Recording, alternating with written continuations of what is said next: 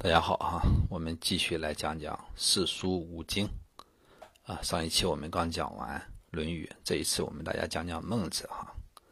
孟子第一个精华是“老吾老以及人之老，幼吾幼以及人之幼”，这已经说了很多了哈。尊敬自己的长辈，从而也尊敬别人的长辈；爱护自己的子女，从而推广到也爱护别人的子女。第二个是“乐民之乐者，民亦；乐其乐。”忧民之忧者，民亦忧其忧。这应该是说给这种君主来听的哈，或者说一些当权者，也就是以人民的快乐为自己快乐的人，人民也会以他的快乐为自己的快乐；而以人民的忧愁为自己忧愁的人，人民也会以他的忧愁为自己的忧愁。第三是出于其类，拔乎其萃，自生民以来，未有胜于孔子也。就是说呢，他们产生在这个人群之中，但是远远超出了他们这一类，大大高出了他们的那一群，是有人类以来没有比孔子更伟大的人了啊！孟子当然说的这种话哈，估计道家的话就会就会说“未有胜于老子也”。你会发现啊，在你的身边一定有这种人哈，就是出于其类，拔乎其萃的。但是到底能高于我们这个人类多少，这是很难很难。就遇到一个圣人是很难的哈，就像是曾国藩的话，可能当时他身边的人也都认为他并非多么多么拔于其萃了哈。但是后世我们去研究的话，才会发现这真的是一个自律的牛人哈，以这个只有百分之二十的智慧，却达到百分之九十九的成就，这真是很难的哈。第四点是那个天作孽犹可恕犹可为，自作孽不可活。天降的灾祸可以躲避，自己造成的罪孽是无法逃脱的。这句话经常听到哈，但是真正了解意思的知道吗？也就是说，尽量让自己少犯错的意思。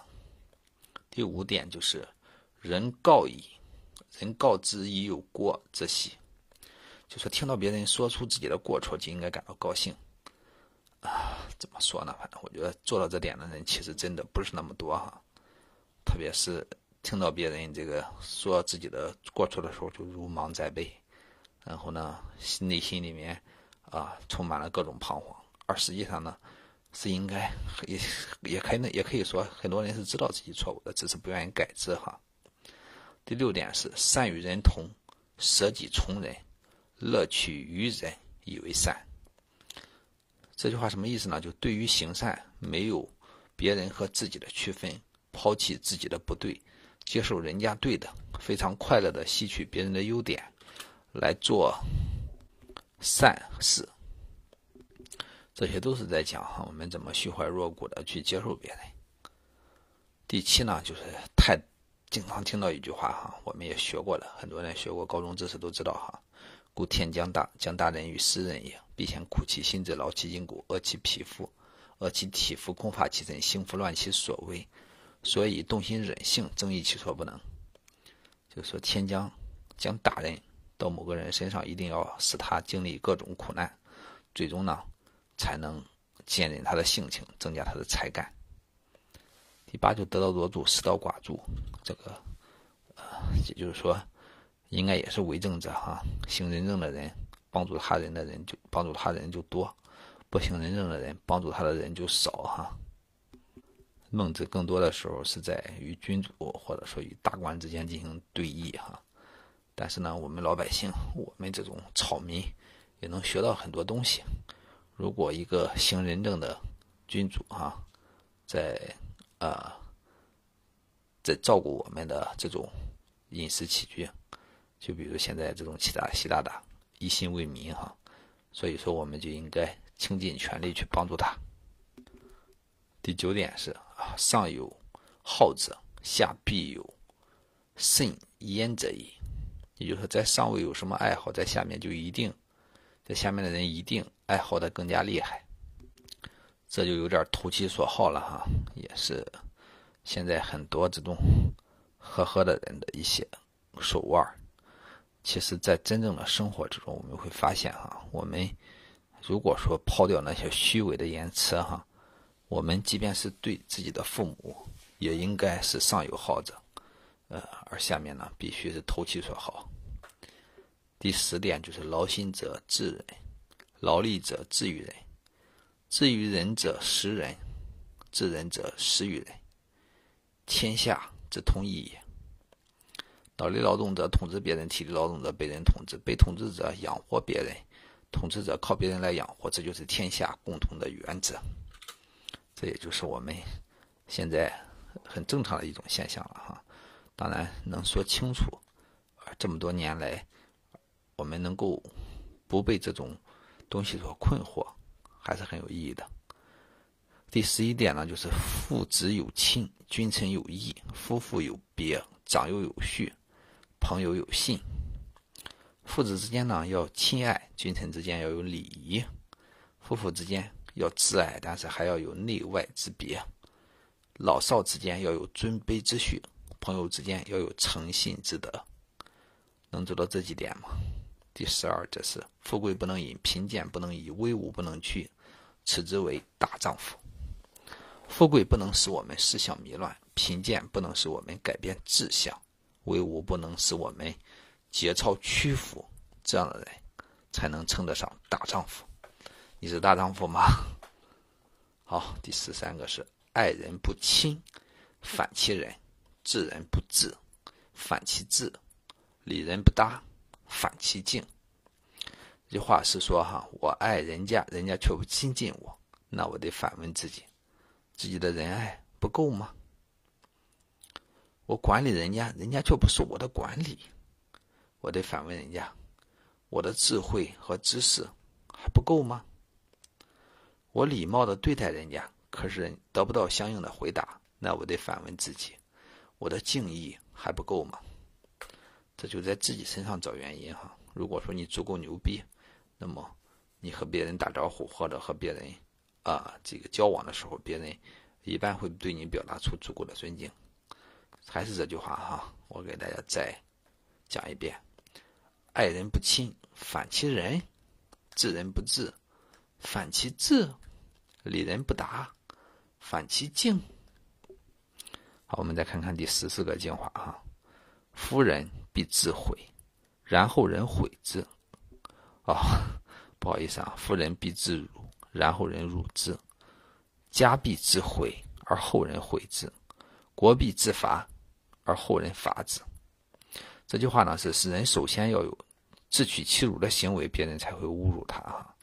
这有点破窗效应的感觉哈。家必须先有自取毁坏的因素，然后呢，呃，外人才会毁坏他哈。国家必须先有自己被攻打的原因，别人才会攻打他。就是我们能够保持自身比较牛逼的话哈，别人一般。也不会对我们造成什么伤害。第十五个精华是：鱼我所欲也，熊掌亦我所欲也，两者不可兼得。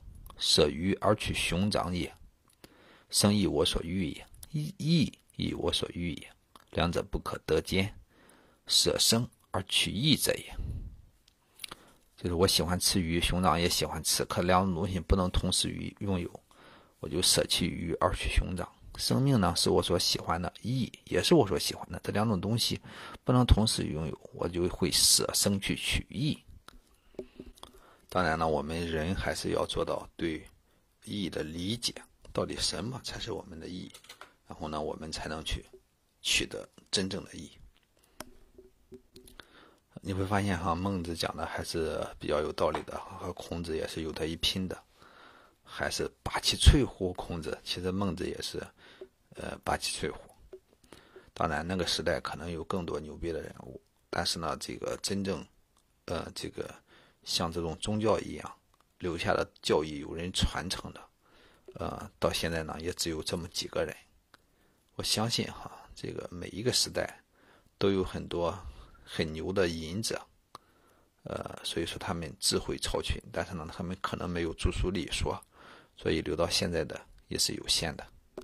好了，我们再简单把《诗经》与大家分享一下吧。《诗经》里面的东西是有限的哈，毕竟只是一些呃农谣歌曲。第一个呢，就是“关关关关雎鸠，在河之洲，窈窕淑女，君子好逑”，这个也不说了哈，太多了。第二，“执子之手，与子偕老”。第三个，“一日不见，如三秋兮”。第四呢，实将去辱，斯彼乐土。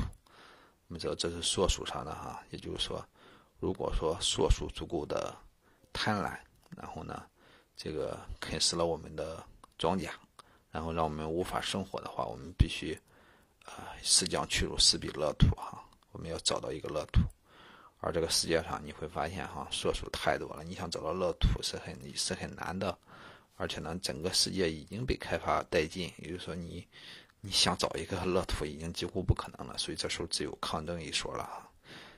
这个这下面是第五，就是蒹葭苍苍，白露为霜，所谓伊人，在水一方。哎，这也没有什么大道理在里面哈。就你喜欢那个女孩在水那儿又咋了？第六呢是心或爱矣，侠不畏矣，忠心长之，何日忘此？就心中这样爱着他，为什么不大胆的向他说呢？爱情的种子深埋于心中，什么时候才能忘记，不受折磨呢？是不是这几个全是与爱情相关的哈？《诗经》，孔子真的是孔子整理的话，你会发现和他讲的这个《春秋》啊，和他搞的这个《论语》啊，还是不那么像的哈。好像孔子每天没什么事儿光去研究这种民谣了。这就有点现在这个为政者没有去好好的搞政治，确实天天去啊这种路边拾遗，有什么呃有什么十八摸啊什么这种小调的感觉了。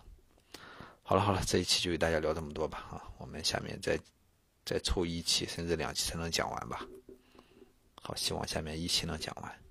但肯定很多小伙伴不喜欢听哈，但是啊我因为我毕竟做节目做了这么久了，还是希望能够。把更多有意义的东西带给大家。如果想与我做更深的交流，可以关注我的微信公众号“秋空舆论”。嗯，在里面回复“微信群”三个字的话，也可以找到加我的方式，也能找到加我们群的方式。目前有几千个小伙伴可以与你与你一起讨论。